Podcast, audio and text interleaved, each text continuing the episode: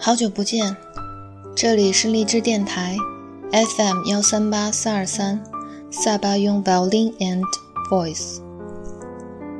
感谢大家的继续留守。音乐是个巨大的秘密，你也是。让我们继续分享之旅。好的音乐就像好的作家一样，会讲故事，娓娓道来，让人回味。今天呢，要给大家分享一首改编自久石让先生的音乐作品，名字是日文，我不知道该怎么翻译，但这首作品收录在陈美的日本专辑《Flow of Soul Violin One Tokyo》里。有兴趣的朋友们可以在网易云音乐上搜索到。谈到这部作品，我相信喜欢宫崎骏的朋友们一定不会陌生。然而，它被改编成四重奏之后，竟然有种惊艳之感。我想你们一定不能错过，因为在接下来的节目当中，我很想带领大家。好好的享受一下四重奏这种弦乐形式的美妙之处。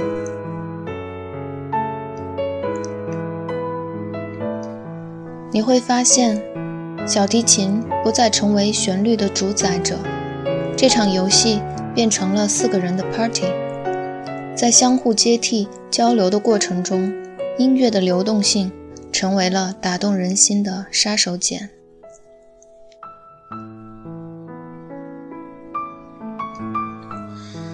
当然，在音乐开始之前，我还想念一篇有关作家毛姆的文章，分享给你们。标题是《作家与口吃》，摘自曹文轩《经典作家十五讲》。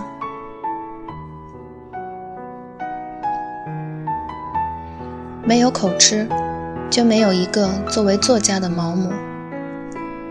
口吃从少年开始，一直跟随毛姆。直到他人生终了。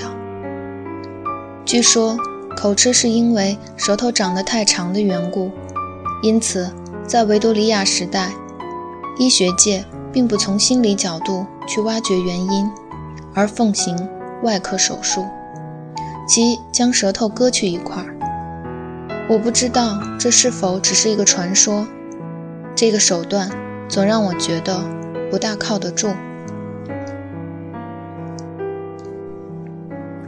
若靠得住，毛姆何不去接受这一手术，而让这一缺陷苦恼了他一生呢？口吃让毛姆总是尴尬。当他开口，像打字机的字母一样发出一种啧啧的声音时，我们不难想，自尊心很强的毛姆是一番什么样的心情？怕是一口咬掉舌头的心思都有。残疾。成了一枚羞辱的徽记。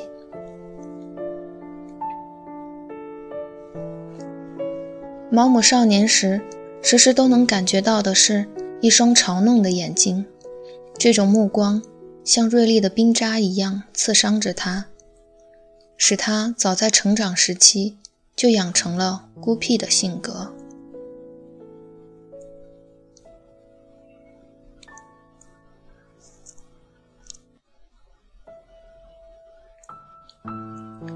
毛姆并没有想要成为一个作家，他想的却是成为一个律师。他的祖父与父亲都是律师，而他却口吃，这太具戏剧意味了。律师要的就是巧舌如簧、雄辩滔滔、一泻千里。美国好莱坞电影中的经典场景之一就是法庭，语惊四座，一片肃穆，语言之流。竟冲垮了一切阻碍与防线，于是从屠刀之下救出一个个生灵，或是将一个个生灵推到屠刀之下，让人不禁感叹：真是张好嘴。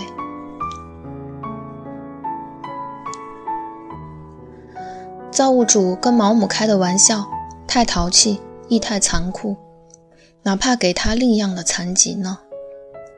毛姆绝没有想到。口吃成全了他，也成全了文学史，世界拥有了一个大师级的小说家与戏剧家。残疾给了他一份敏感。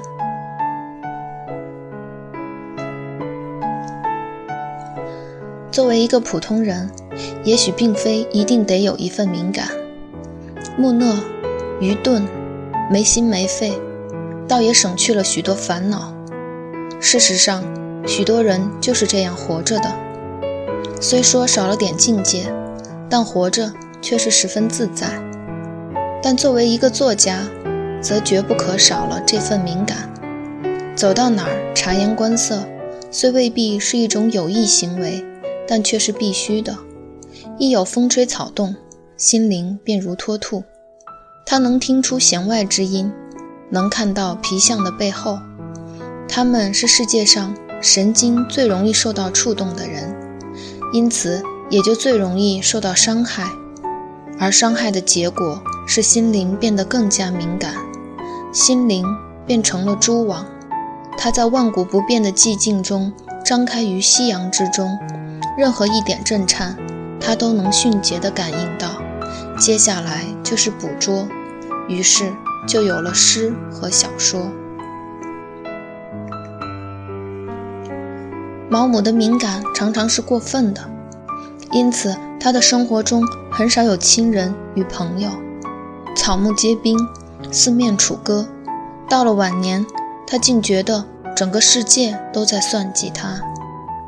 一颗敏感的心灵沉浮于无边的孤独，犹如落日飘游与无边的旷野。敏感给毛姆的创作带来了巨大的资源，却毁掉了他的生活。他的生活千疮百孔，最后就只剩下一颗寂寞的灵魂和一幢空大的屋子。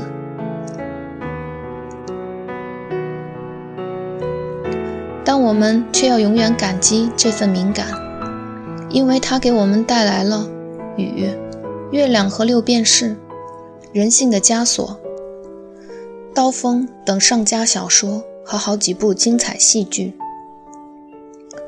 当毛姆不能用嘴顺畅流利地表达世界时，他笔下的文字却在汩汩而流，流动不止。他是世界上少有几个长寿作家之一，一直活到了九十二岁。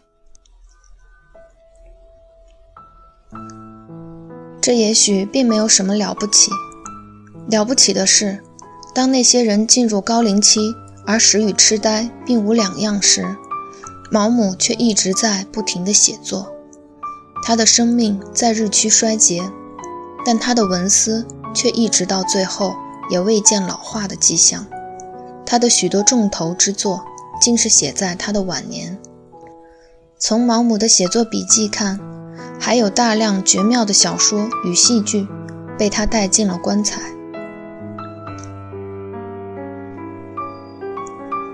口语的滞涩阻隔，却成全了文字的不绝流淌，流淌成一条长长的河——毛姆之河。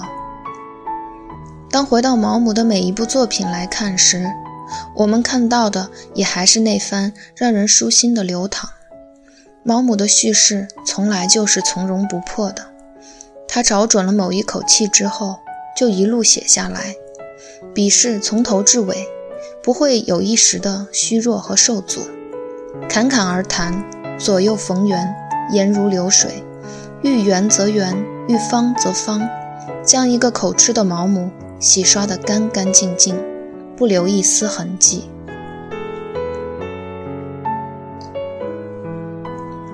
望毛姆，近看是一条河，远看也还是一条河。残疾还直接成了他创作的素材。他有几个刻画的尤为成功的人物，都是残疾之人，如《人性的枷锁》中的菲利普，如《卡塔利娜》中的卡塔利娜。与人与社会，毛姆在他的作品中留给人的形象始终是一个旁观者。这不是一个介入型的作家，他总是闪在一旁看着。毛姆的一生就是这样一旁的看着，打量着人类，在稍微远一些的地方。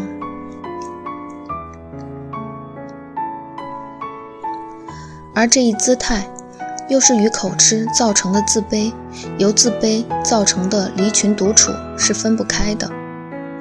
毛姆的传记作者特德·摩根在毛姆传记中曾写到这样一个场景：二战期间，毛姆等人正在参加一个宴会，伦敦上空突然响起空袭警报的声音。出于对弗吉尼亚·伍尔夫的安全考虑，毛姆提议由他陪他走一段路。当他们走到大街上时，正是敌机飞临伦敦上空之时，高射炮从各个角度向空中射去，天空如被礼花照亮了一般，场面恐怖而壮观。毛姆高叫让伍尔夫掩藏起来，但伍尔夫却置若罔闻。一步不挪地站在大道中央，并舒开双臂，仰望燃烧的天空，向炮火致敬。毛姆默默地一旁站着，这就是毛姆。旁观者毛姆获得了一个距离，而这个距离的获得，使他的观察变得冷静而有成效。数十年时间里。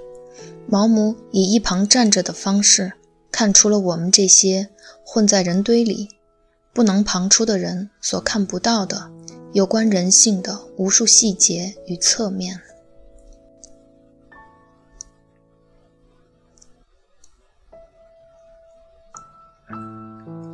也许只有毛姆本人最清楚口吃与他的作品的关系。他像一位他的传记人。一语道破天机。你首先应该了解一点，就是我的一生和我的作品在很大程度上都与我的口吃是分不开的。当我写到此处，偶然回想起本书写到的几位作家时，我吃惊地发现，在已写的四位作家中，竟有两位也有残疾：博尔赫斯的失明，普鲁斯特的枯草热。我脑子里跳出来一个长长的名单：驼背侏儒波普、跛足人拜伦、身材矮小的济慈。于是我就觉得，补偿说还真是有几分道理。造物主是个公平的主义者，他竭力要做的就是将一碗水端平，对他的子民。不厚一个，也不薄一个。当这个人有了缺陷时，他是会心中有数的，总会要在暗中给予补偿。因为缺陷使这个人饱尝了痛苦，因此补偿往往还要大于缺陷。毛姆对于这份丰厚的补偿，应该是无话可说的。